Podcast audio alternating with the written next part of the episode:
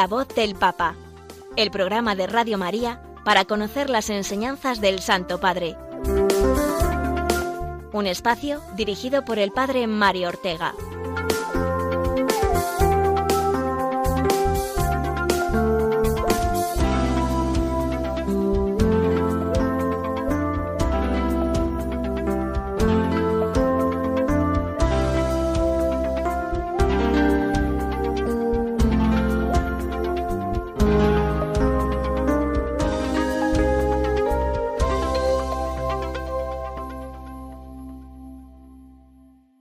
Buenos días amigos de Radio María, bienvenidos un martes más a este programa en el que compartimos la voz del Papa. La escuchamos con actitud de fe y de comunión eclesial con el vicario de Cristo y sucesor de San Pedro, el Papa Francisco. Lo hacemos en este día cargado de doses, 22 del 2 del 2022, y a una semana prácticamente de iniciar la cuaresma, ese tiempo de gracia, penitencia y conversión en que seguro que eh, tendremos ocasión de comentar todo lo que nos diga el Papa al respecto, comenzando por ese mensaje de Cuaresma que Dios mediante comentaremos el martes que viene. Pero estamos todavía en el tiempo ordinario y hoy eh, vamos a compartir con todos ustedes, como hacemos habitualmente, la catequesis, la última catequesis del Papa, la de la audiencia del, del miércoles pasado, en que dio fin a su ciclo de catequesis sobre eh, San José y en concreto eh, concluyó con la reflexión de San José como patrón de la Iglesia. Después eh, el Ángelus del Papa, me refiero al comentario que hizo el Papa durante el Ángelus del domingo, el comentario al Evangelio del séptimo domingo del tiempo ordinario. En tercer lugar, veremos también, o reflexionaremos, comentaremos un precioso discurso del Papa sobre el sacerdocio, el que hizo como inauguración del simposio sobre la teología del sacerdocio, celebrado esta semana en Roma. Y finalmente concluiremos eh, con la conclusión de la encíclica Laudato Si.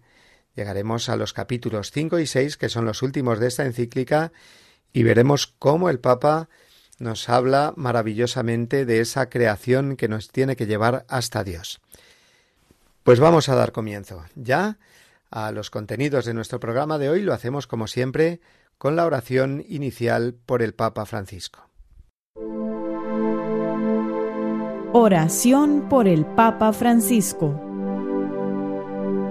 Señor Jesús, tú eres el buen pastor siempre satisfaciendo nuestras necesidades y conduciéndonos a la vida eterna.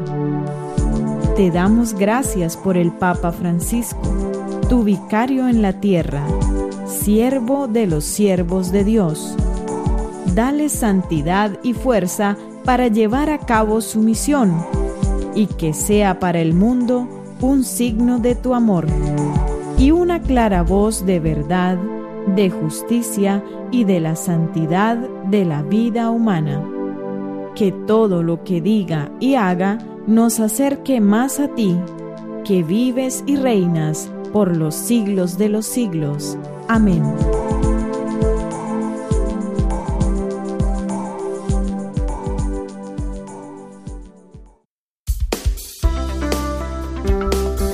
La voz del Papa, el programa de Radio María que te ofrece la enseñanza y la actualidad del Santo Padre.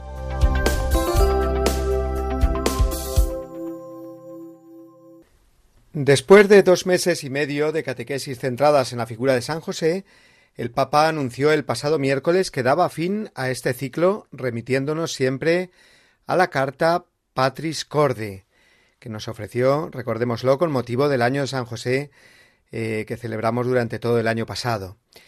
Y en ella, en esta carta, se insiste de una manera especial, como es natural, en la condición de San José como patrón de toda la Iglesia. El porqué de este patronazgo lo sabemos bien. Tiene raíces en el Evangelio, que nos lo presenta como cuidador, custodio principal, como esposo y como padre en la Sagrada Familia, custodio de María y de Jesús. La máxima responsabilidad que ha recibido jamás un ser humano, exceptuando por supuesto a la Santísima Virgen.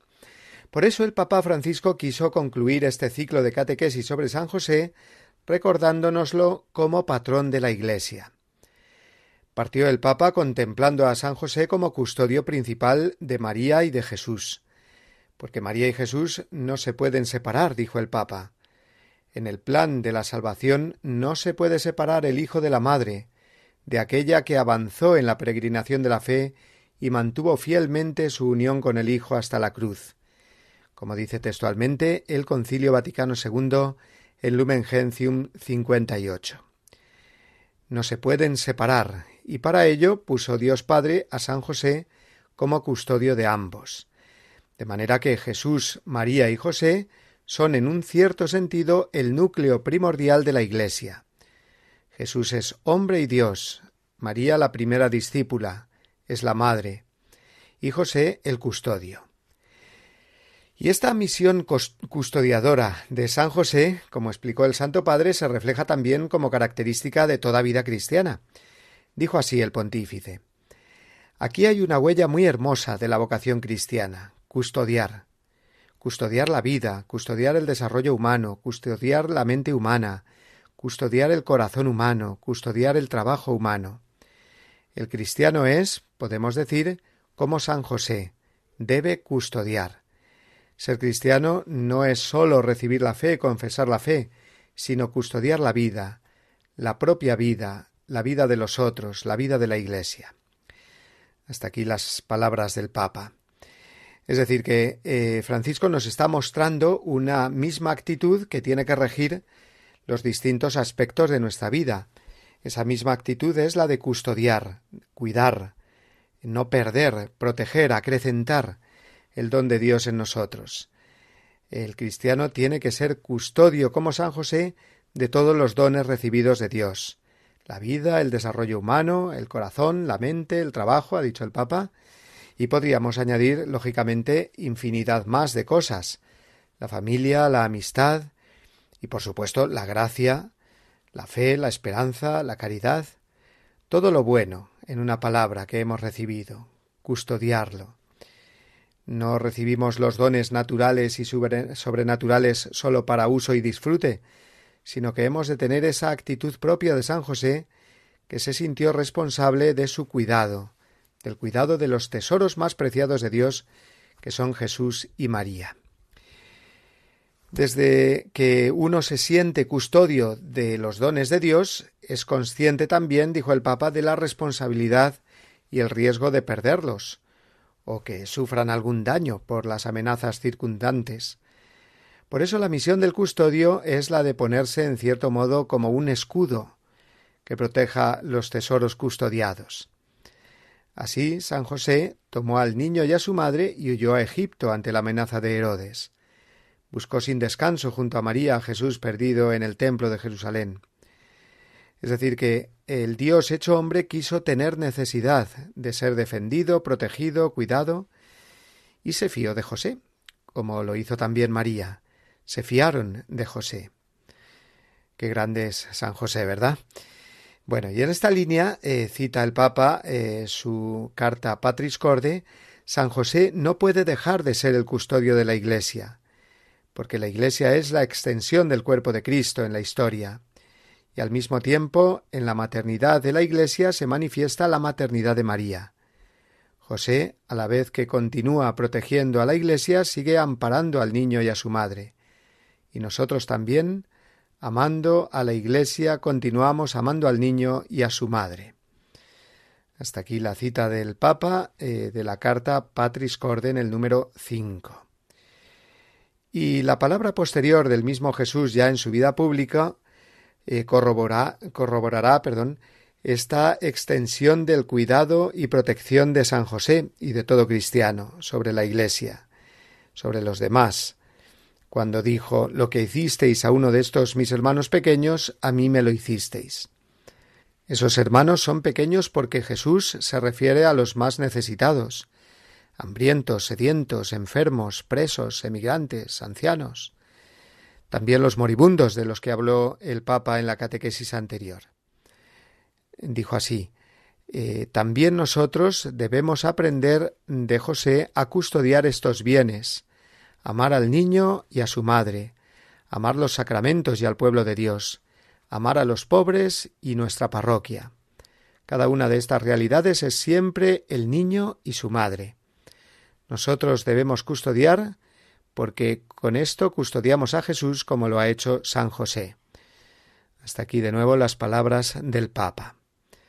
Y qué sencilla, y pero qué fundamental es esa esta enseñanza, tener conciencia de que somos custodios de los demás, porque siéndolo, en realidad estamos custodiando en nosotros y en la Iglesia al mismo Jesús.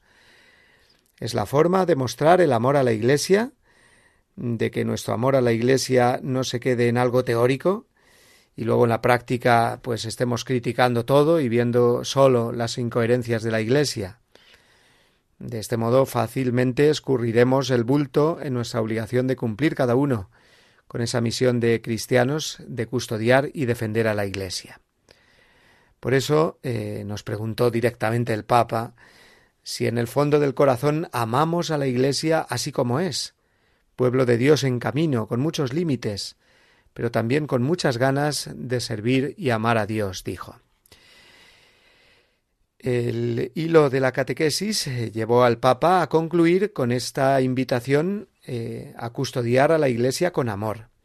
Sólo así, dijo, desde Jesús y María, seremos capaces de reconocer todo el bien y toda la santidad que están presentes en la Iglesia.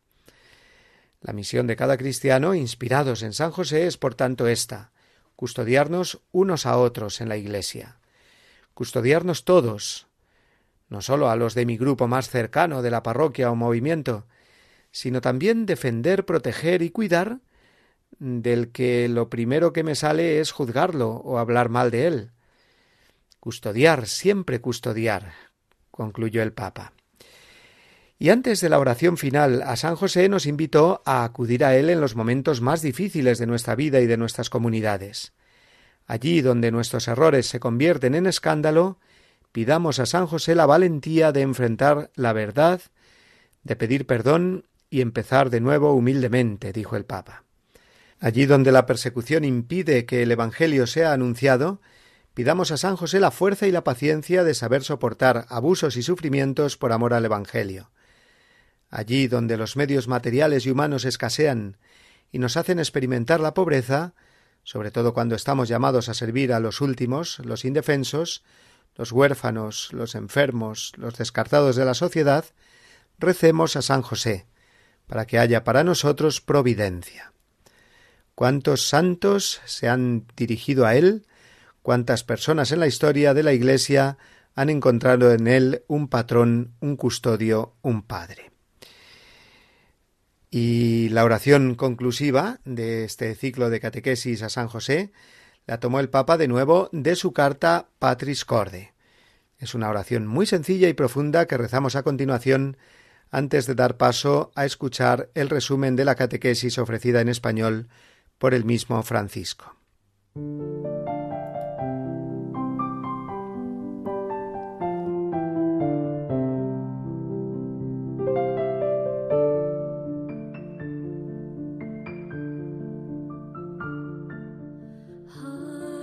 Salve, custodio del Redentor y esposo de la Virgen María. A ti Dios confió a su Hijo. En ti María depositó su confianza. Contigo Cristo se forjó como hombre. Oh bienaventurado José, muéstrate Padre también a nosotros y guíanos en el camino de la vida. Concédenos gracia, misericordia y valentía, y defiéndenos de todo mal. Amén.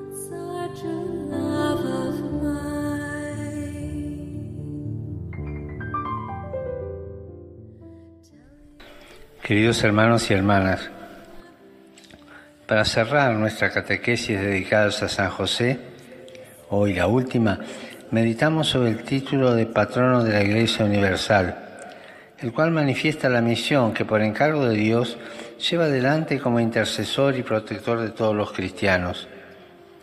En su Evangelio, San Mateo nos narra cómo Dios escogió a San José para ser custodio y padre amoroso del niño Jesús y para ser sostén de la Virgen Madre como esposo solícito.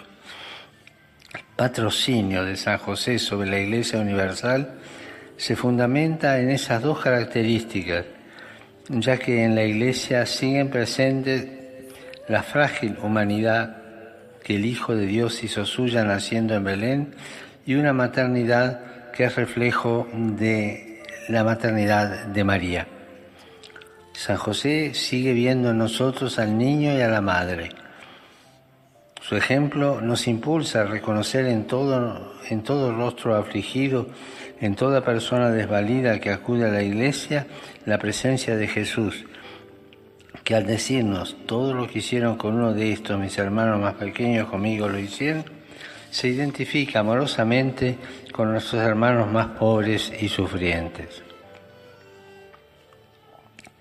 Saludo cordialmente a los peregrinos de lengua española. Acudamos a la intercesión de San José en los momentos difíciles de la vida, sobre todo cuando nuestros errores crean escándalo, para que tengamos la valentía de enfrentar la verdad, de pedir perdón y comenzar de nuevo. Cuando la persecución impida que el Evangelio se anuncie, para que tengamos la fuerza y la paciencia de afrontar las dificultades. Y cuando nos falten los recursos materiales, para que confiemos siempre en la divina providencia. Que el Señor los bendiga y muchas gracias.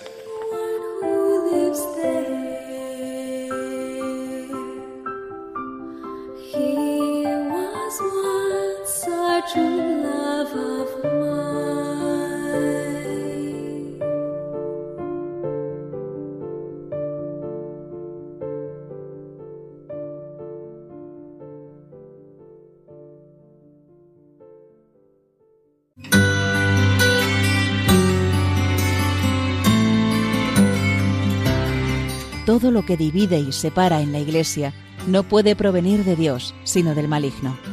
Los católicos podemos tener la certeza de mantenernos en la verdadera doctrina si estamos siempre en comunión con el Santo Padre.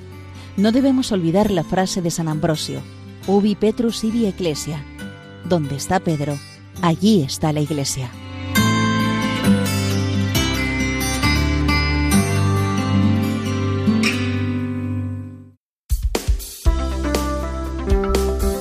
La voz del Papa, el programa de Radio María que te ofrece la enseñanza y la actualidad del Santo Padre.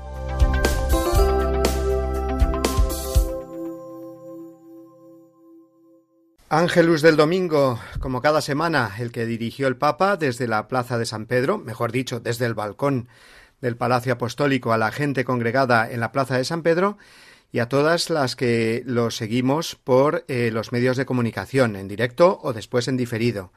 Que por cierto, eh, aprovecho para decirles que es muy bueno que escuchemos eh, la voz del Papa porque tenemos cantidad de medios, el primero de todos, Radio María, por supuesto, para ofrecernos la voz del Papa semanal, tanto la catequesis, la audiencia de los miércoles como el ángelus del domingo, al menos esas dos ocasiones. Bien, pues el ángelus de esta semana, eh, como siempre, pues el Papa comentó el Evangelio del día. Y este séptimo domingo del tiempo ordinario tocaba, como ya sabemos, lo escuchamos en la, en la misa, el, eh, esas instrucciones eh, fundamentales de vida que el Señor da a sus discípulos, esas situaciones más difíciles que constituyen para nosotros, dijo el Papa, el banco de pruebas, las que nos ponen frente a nuestro enemigo y hostil, a quien busca siempre hacernos mal. Eh, entonces, eh, el, discípulo de Jesús, dijo el Papa, está llamado a no ceder al instinto y al odio, sino ir más allá. En esas expresiones que tiene el Señor de poner la otra mejilla, de no devolver eh, al mal por mal y de amar a nuestros enemigos. Son claro está, de los eh, versículos pues más eh, fuertes del Evangelio, que más nos muestran la esencia y la radicalidad del Evangelio, ese amor que da la vida por todos, pues está también por los enemigos. Y como Jesús lo que hizo, subrayó el Papa, eh, fue predicarlo no solo con la palabra, sino con su propia vida, pues por eso sabemos que son unas palabras que se pueden cumplir porque el Señor fue el primero en practicarlas. Dicho esto, el Papa mm, dice que cuando escuchamos este, estos versículos del capítulo 6 de San Lucas, nos parece que el Señor pide lo imposible, es decir, amar a los enemigos, ¿no? Cuando lo primero que nos sale, pues es el devolver eh, con la misma moneda que nos han pagado, ¿no? Y además, eh, lo que es más profundo y difícil de contestar aún, ¿no?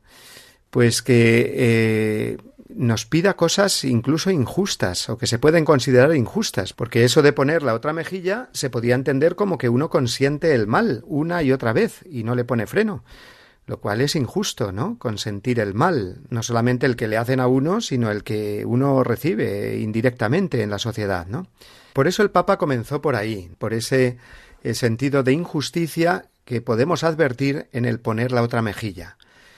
Y nos dijo, miremos a Jesús, que así es como se entiende todo, durante la pasión. Dice, en su injusto proceso delante del sumo sacerdote, en un momento dado recibe Jesús la bofetada aquella por parte de uno de los guardias. ¿Y cómo se comporta Jesús? Pues no lo insulta. No, dice al guardia, si ha hablado mal, declara lo que está mal, pero si ha hablado bien, ¿por qué me pegas? Es decir, que pide cuentas del mal recibido. O sea que poner la otra mejilla no significa sufrir en silencio, ceder a la injusticia, sino que Jesús con su pregunta denuncia lo que es injusto. Pero lo hace sin ira, sin violencia. Es más, con mucha educación, con mucha gentileza, dice el Papa, ¿no? No quiere desencadenar una discusión, sino desactivar el rencor. Esto es importante, dijo el Papa, apagar juntos el odio y la injusticia, tratando de recuperar al hermano culpable.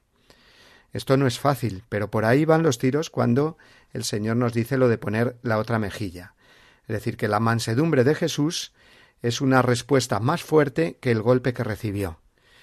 Y la mansedumbre que nos pide a nosotros cristianos es, eh, tiene una fuerza capaz de vencer todo el mal que recibimos a nivel personal o el que vemos en la sociedad también y que muchas veces pues nos dan ganas de decir hasta aquí hemos llegado, ¿no?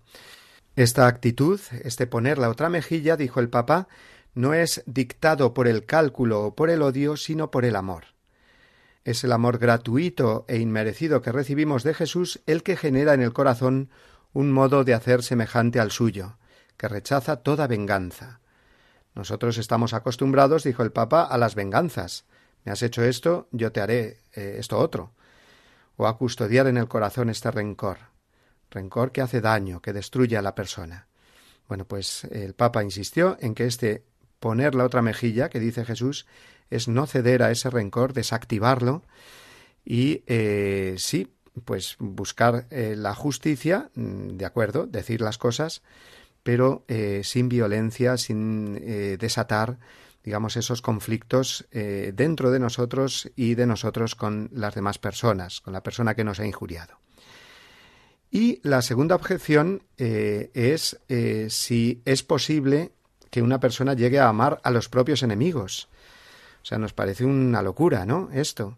Incluso, eh, pues muchas religiones proponen como un deber odiar a los enemigos por una cuestión de justicia. Si te han hecho mal, tú no puedes eh, amarlos porque estarías de alguna manera haciendo una injusticia, ¿no?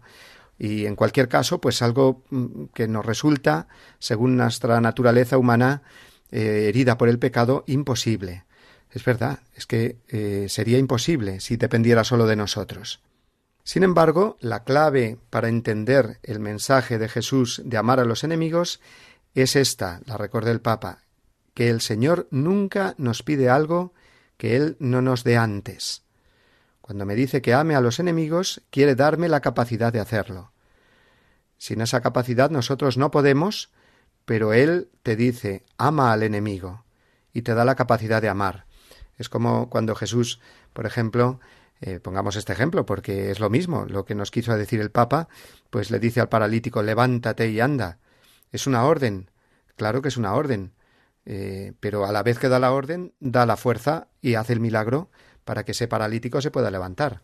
Si no fuera así, el paralítico podría decir, bueno, está muy bien que me digas que me levante, pero yo no puedo, estoy paralítico. Está claro que ese levántate lleva consigo, pues, eh, el, el don de eso que está pidiendo el Señor. Luego, cuando nos dice el Señor, perdonad a los enemigos, eh, pues nos está haciendo capaces de hacerlo. Es lo que San Agustín eh, decía con esa famosa frase, ¿no? Señor, mm, dame lo que mandas y mándame lo que quieras. También lo recuerda el Papa, esta frase famosa de San Agustín que está en el capítulo 10 de las Confesiones. Por eso la fuerza de amar es la que eh, tiene que guiar nuestras vidas. responder eh, al mal con el bien. ¿no? Así hacen los cristianos. Dice el Papa, qué triste es cuando personas y pueblos orgullosos de ser cristianos ven a los otros como enemigos y piensan en hacer guerra. Es muy triste. Y terminó el Papa, como nos tiene habituados, ¿no? en estas reflexiones evangélicas que hace en el contexto del Ángelus Dominical, con las preguntas a modo de examen de conciencia. Dijo esta, ¿no? ¿Tratamos de vivir las invitaciones de Jesús? Pensemos en una persona que nos ha hecho mal. Cada uno piense en una persona.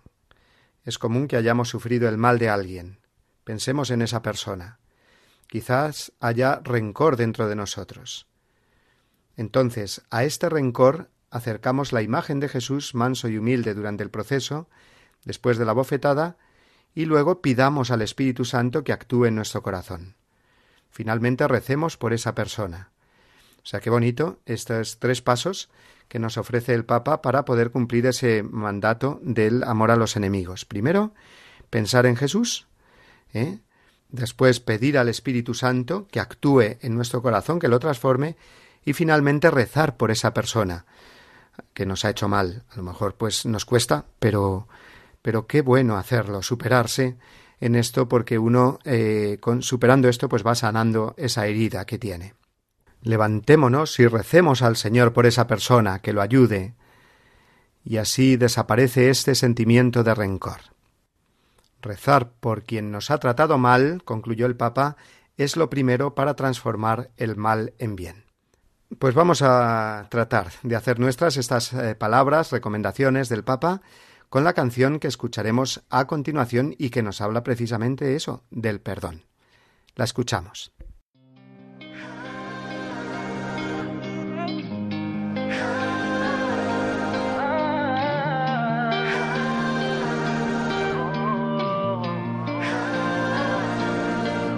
Solo aquí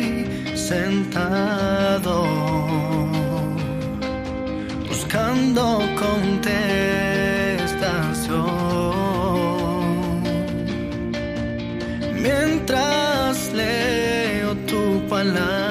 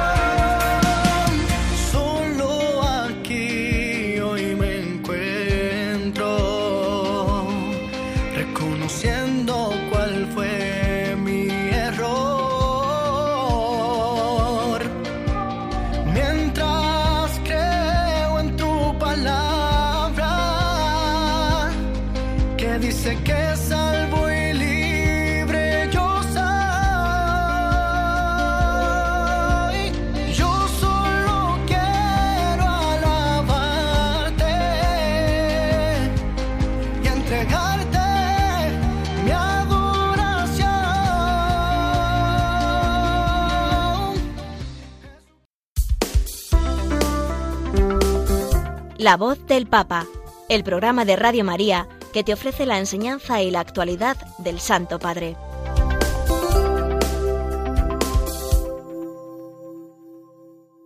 Hace unos días, concretamente el 17 de febrero, se inauguró en Roma el Simposio Internacional titulado Para una Teología del Sacerdocio, y fue inaugurado precisamente por el Papa Francisco, que nos ofreció una preciosa reflexión, un largo discurso en torno al sacerdocio. Pienso sinceramente que es uno de los documentos más bonitos que el Papa ha escrito eh, en relación al sacerdocio, a la vida sacerdotal. Y lo hizo, eh, comenzó diciendo, no desde la teoría, digamos, desde una teología especulativa, sino más bien es una reflexión, dijo, que nace de lo que el Señor me fue mostrando a lo largo de estos más de cincuenta años de sacerdocio. Y concretamente dijo que pensaba, al escribir todo este discurso, en tantos sacerdotes que a lo largo de su vida pues eh, le han ofrecido un testimonio de vida sacerdotal. Lo que ofrezco, dijo, es fruto del ejercicio de pensar en ellos, en esos sacerdotes, y también en los sacerdotes que él mismo ha ido acompañando a lo largo de su vida espiritualmente y que eh, ha visto pues que pasaban por diversas crisis. Personalmente, dice el Papa, yo mismo he pasado por distintos estados y momentos, y he constatado que cuando vivía y compartía la vida, permanecía la paz. Luego, desde esta sinceridad y cercanía, el Papa nos ofreció eh, a los sacerdotes, y bueno, yo lo hago extensivo ahora a través de este programa a todos nuestros oyentes, este discurso. El Papa centró su discurso sobre el sacerdocio en una palabra, cercanía, una palabra que puede resumir toda una teología del sacerdocio y del ministerio sacerdotal, especialmente en este cambio de época que estamos viviendo, pues con todas las crisis, incluida la crisis vocacional, él dijo que la vida de un sacerdote es ante todo la historia de salvación de un bautizado, un bautizado que quiere responder a esa llamada común a todos de la santidad y que lo hace a través del ministerio sagrado, pero consciente de que debe crecer en la conciencia de su permanente necesidad de ser evangelizado. De manera, dijo el Papa, que eh, la vida del sacerdote la marcan como cuatro columnas constitutivas y que llamaremos, dice, las cuatro cercanías, porque siguen el estilo de Dios, que fundamentalmente es un estilo de cercanía. Cuatro cercanías. En primer lugar, y la más importante, la cercanía a Dios, es decir, que teniendo clara esa palabra del Señor, sin mí nada podéis hacer, y conmigo daréis mucho fruto, el sacerdote es invitado, ante todo, a cultivar esta cercanía, esta intimidad con Dios. Dice el Papa, sin una relación significativa con el Señor, nuestro ministerio sacerdotal está destinado a ser estéril. Esa cercanía con Dios a veces tiene un estilo de lucha, dijo el Papa, luchar con el Señor principalmente en esos momentos donde su ausencia se hace más notoria en la vida sacerdotal o en la vida de las personas a ellos encomendada. Y recordó cómo muchas crisis sacerdotales tienen precisamente origen en una escasa vida de oración, en la reducción de la vida espiritual a una mera práctica religiosa. Y es que la oración debe ser vivida por el sacerdote no sólo como un deber, sino como una elección fundamental del corazón. Y por lo tanto tiene que aprender a hacer espacios de silencio en el día a día, sustituir el verbo hacer de Marta para aprender el estar de María. Así de esta manera tan evangélica y tan gráfica lo dijo el Papa. Además de esa cercanía fundamental y primera a Dios, eh, después está la cercanía al obispo, es decir, toda la dimensión eclesial del sacerdote. Esta segunda cercanía, durante mucho tiempo, sólo se leía en forma unilateral, dice el Papa, es decir, como uno que manda y el otro que obedece. Y la obediencia, dijo el Papa, no es un atributo disciplinar, sino la característica más profunda de los vínculos que nos unen en comunión. Es una experiencia verdaderamente eclesial y positiva. Es escuchar la voluntad de Dios que se discierne precisamente en un vínculo, en ese vínculo con el obispo, con el cual el presbítero, el sacerdote, está unido. El obispo, dijo el Papa, es el vínculo que ayudará al sacerdote a discernir la voluntad de Dios. Por lo tanto, termina diciendo el Papa, eh, que los sacerdotes recen por los obispos y se animen a expresar su parecer con respeto y sinceridad, y también que los obispos, por su parte, muestren esa humildad, capacidad de escucha, de autocrítica y de dejarse ayudar. Solo en este contexto de comunión, por lo tanto, se entiende la obediencia. Tercera cercanía que subraya el Papa, cercanía entre los sacerdotes, es decir, la fraternidad, la fraternidad sacerdotal.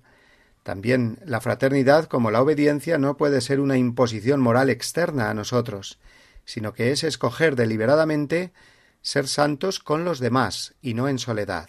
Y recordó ese proverbio africano que dice si quieres ir rápido, tienes que ir solo, mientras que si quieres ir lejos, tienes que ir con otros. Y es que mira por dónde toda esta época de rapidez, de querer todo inmediatamente, nos hace olvidar, eh, entre otras cosas, la fraternidad con los demás, porque hay que adaptarse muchas veces al ritmo de los otros, porque uno se queja entonces de la lentitud de los procesos, de las decisiones, etc. Pero me gusta pensar, dice el Papa, que es la lentitud de quien ha decidido caminar en fraternidad.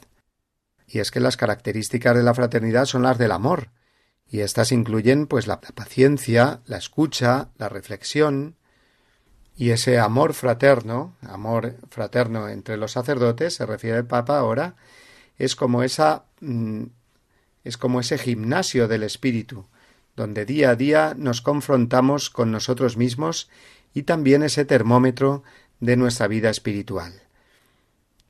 También habló el Papa en esta eh, cercanía a los demás sacerdotes del tema del celibato, ya que dijo me atrevería a decir que ahí donde funciona la fraternidad sacerdotal y hay lazos de auténtica amistad, también es posible vivir con más serenidad la elección del celibato, que es un don que la Iglesia latina custodia, un don que, sin embargo, para ser vivido como santificación, requiere relaciones sanas, vínculos de auténtica estima y genuina bondad que encuentran su raíz en Cristo.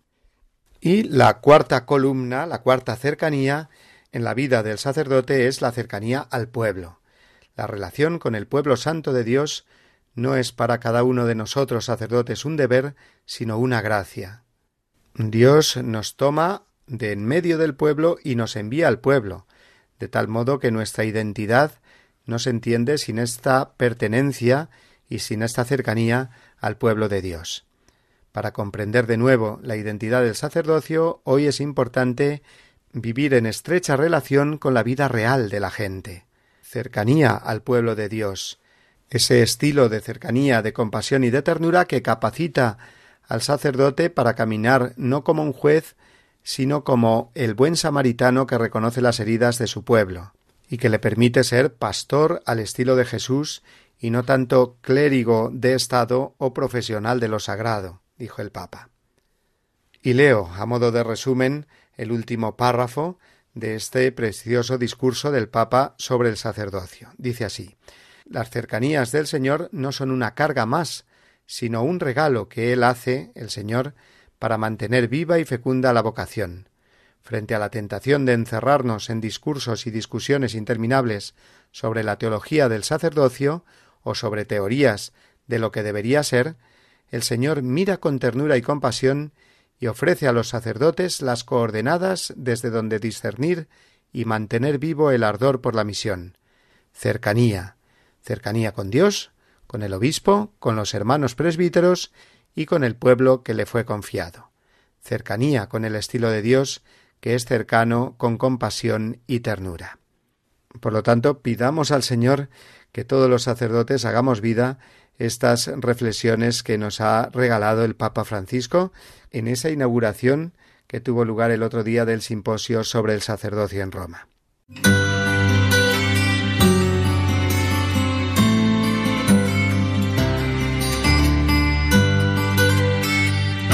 El romano pontífice, como sucesor de Pedro, es el principio y fundamento perpetuo y visible de unidad, así de los obispos como de la multitud de los fieles. De la Constitución Lumen Gentium, del Concilio Vaticano II.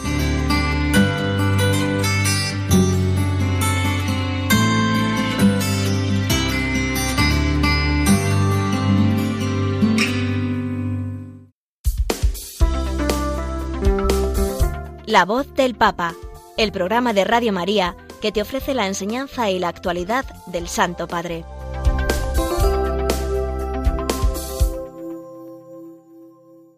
En este último tramo de nuestro programa vamos a terminar hoy con el comentario que venimos haciendo ya desde hace varias semanas a la encíclica de Francisco Laudato Si. Lo haremos muy escuetamente para destacar lo fundamental de los últimos capítulos, sobre los muchos y detallados aspectos que ahí se tratan.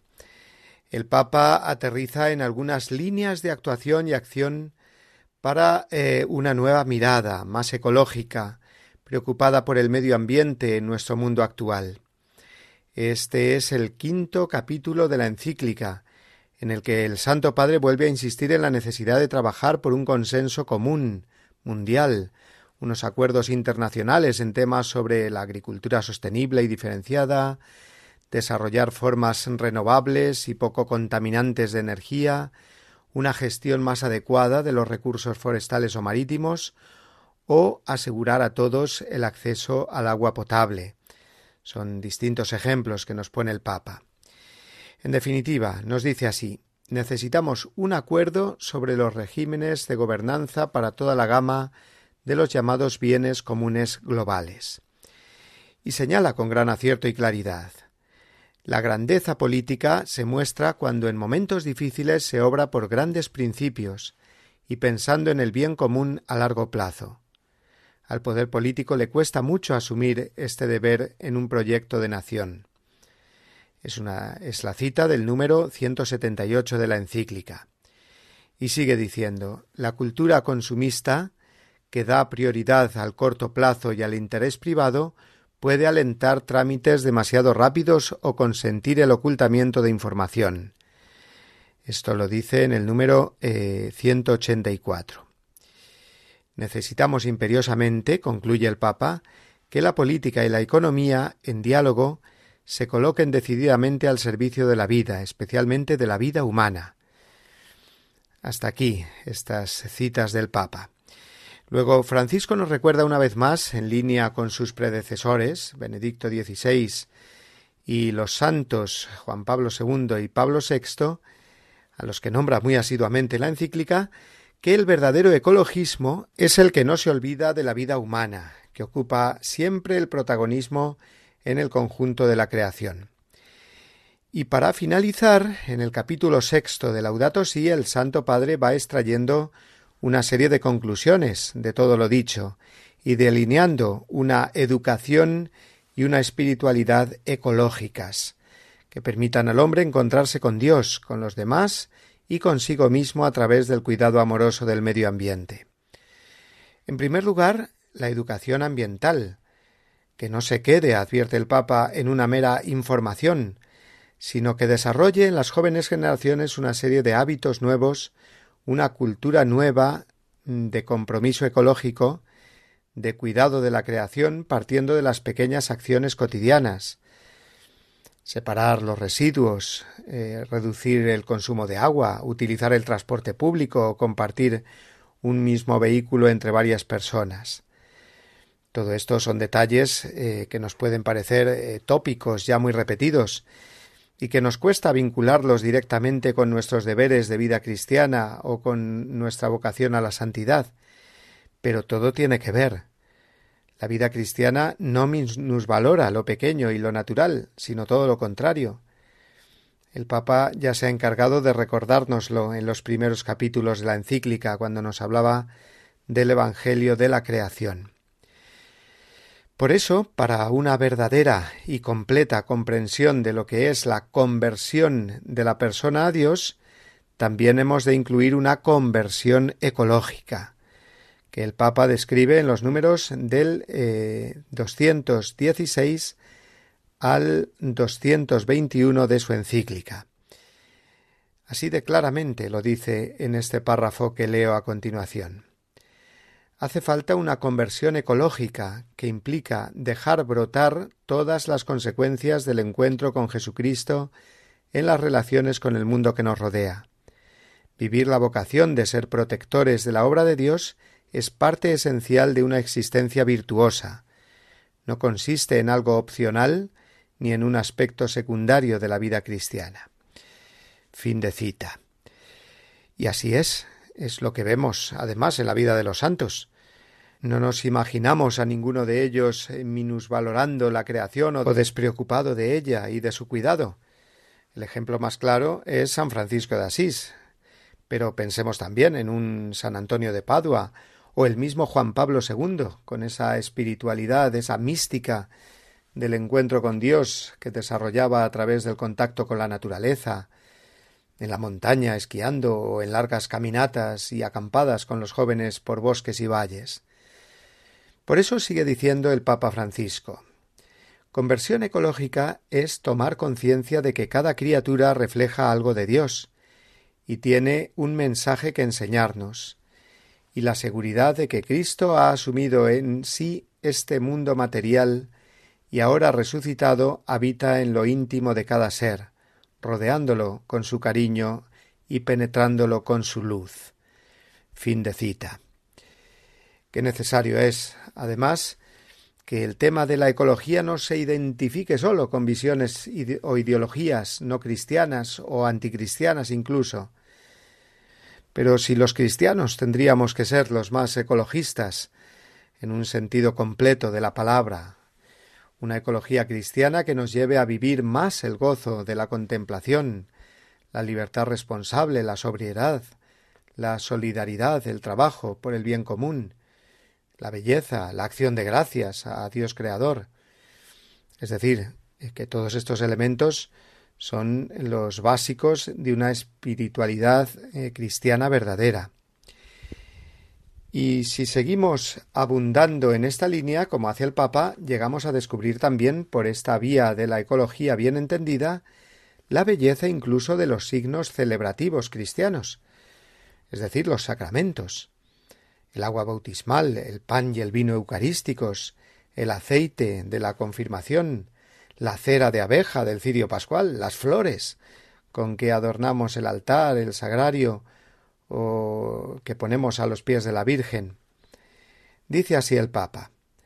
Los sacramentos son un modo privilegiado de cómo la naturaleza es asumida por Dios y se convierte en mediación de la vida sobrenatural.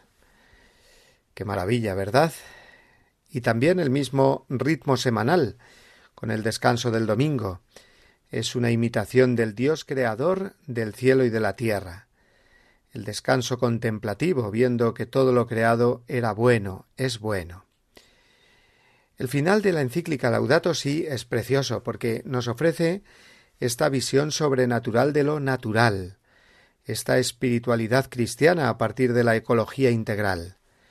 Los últimos números nos hablan de la Santísima Trinidad y su relación con las criaturas puesto que toda criatura lleva en sí una estructura propiamente trinitaria, enseñaba San Buenaventura.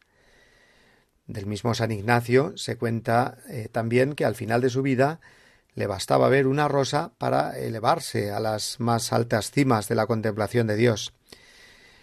También la espiritualidad mariana, apunta el Papa, se nutre de los elementos de la naturaleza, la Virgen María es esa mujer que en el Apocalipsis es contemplada por San Juan como la mujer vestida de sol, con la luna bajo sus pies y una corona de doce estrellas sobre su cabeza.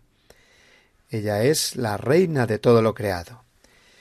Y finalmente, la mirada ecológico-espiritual de la creación, con el consiguiente cuidado de toda la naturaleza, nos llevará a tomar más conciencia de la vida eterna, de la belleza eterna a la que Dios nos llama, puesto que si ha creado este mundo tan bello, ¿cómo será el cielo? Si nos invita a cuidar de este mundo, es porque quiere que habitemos un día en el cielo nuevo y la tierra nueva. Leo, para terminar este apartado y este comentario a la encíclica, el último número, el 245. Dice así. Dios, que nos convoca a la entrega generosa y a darlo todo, nos ofrece las fuerzas y la luz que necesitamos para salir adelante. En el corazón de este mundo sigue presente el Señor de la vida, que nos ama tanto. Él no nos abandona, no nos deja solos, porque se ha unido definitivamente a nuestra tierra, y su amor siempre nos lleva a encontrar nuevos caminos. Alabado sea. Así termina la encíclica. Bueno, en realidad termina con una oración que ya no nos da tiempo a hacer hoy.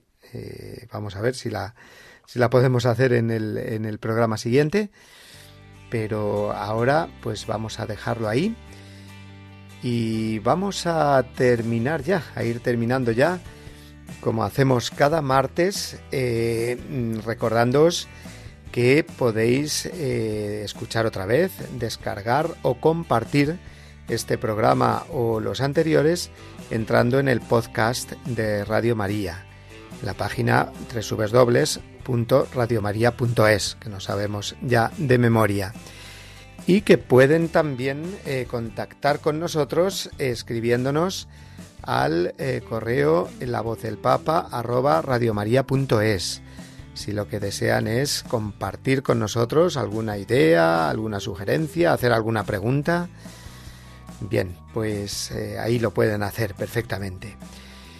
Y nada más, por esta semana nos despedimos ya, no sin antes pues enviarles un abrazo muy grande y el deseo de que pasen una muy feliz semana, la última ya de este tramo del tiempo ordinario antes de la cuaresma que eh, comenzaremos ya la semana que viene.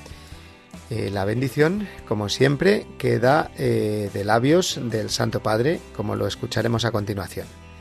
Hasta el martes que viene, amigos, si Dios quiere. Les deseo lo mejor, que Dios los bendiga y no se olviden de rezar por mí. Gracias.